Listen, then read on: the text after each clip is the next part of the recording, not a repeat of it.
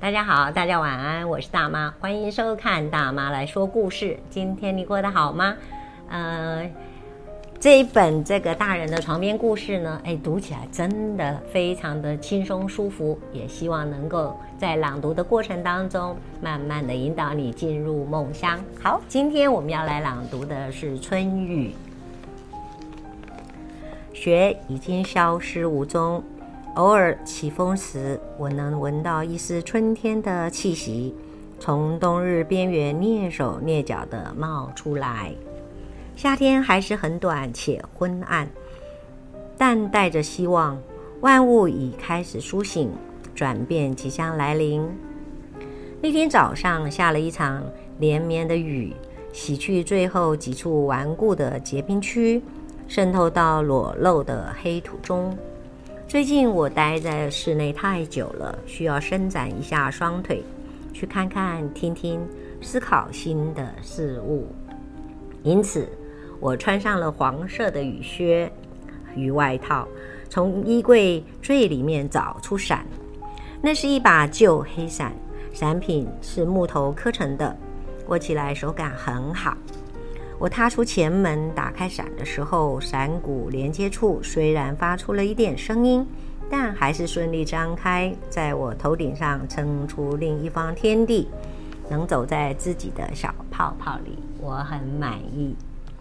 穿着雨靴最棒的一件事情，就是你可以直接往前走，溅起水花，像小时候那样无所顾忌着踢着水坑，勇敢踩进烂泥土。我沿着大街小巷一路溅起水花走，直到进入市中心。我其实没有什么计划，我可能会走进几个地方停留，但我现在只想走一走，所以就一路走过公园，绕过吃喝社砂石建筑，看着我的脚踩踏在人行道上，把雨伞稍微往后仰，让新鲜的早春空气冷却脸颊热度。最后，我绕完市区边缘一圈，慢慢朝着市中心的商店与咖啡馆走去。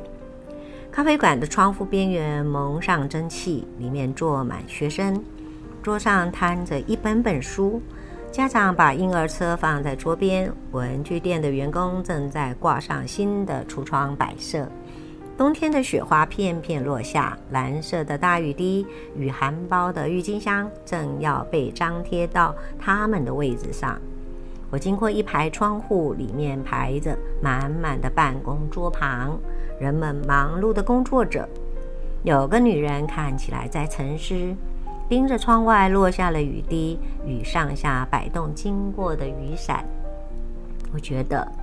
他很希望能跟我们一起穿着雨鞋在外面走，决定在回家路上帮他多踩几个水坑。转弯有一间黑胶唱片行，窗户上贴着海报，里面只有寥寥数人在箱子里翻找，因此我在门口把雨伞收起来走进去。那间店小小窄窄的，沿墙边放着一些很深的木箱子。店里的味道很好闻，让我想起书店的平窗书区。我把伞放在店家的伞架，逛完这一面墙，又逛到下一面墙，翻开那些专辑，有时拿起一张看看里面的艺术设计和注记。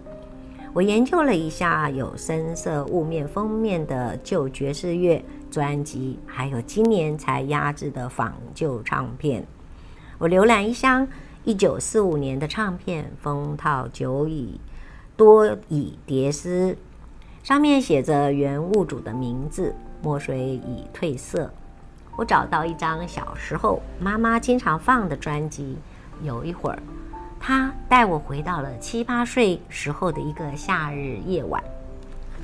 太阳正要西沉，我站在后院，透过厨房窗户看着妈妈边洗碗边跟着音乐唱歌。我呆呆地望着她，她好漂亮。我把那张唱片拿到橱柜台付了钱。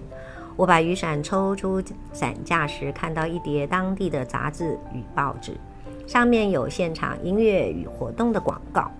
我抽了几张，跟我买的专辑夹在一起，便走回街上。雨还在下，但冷空气吹到脸上时，我却觉得神清气爽。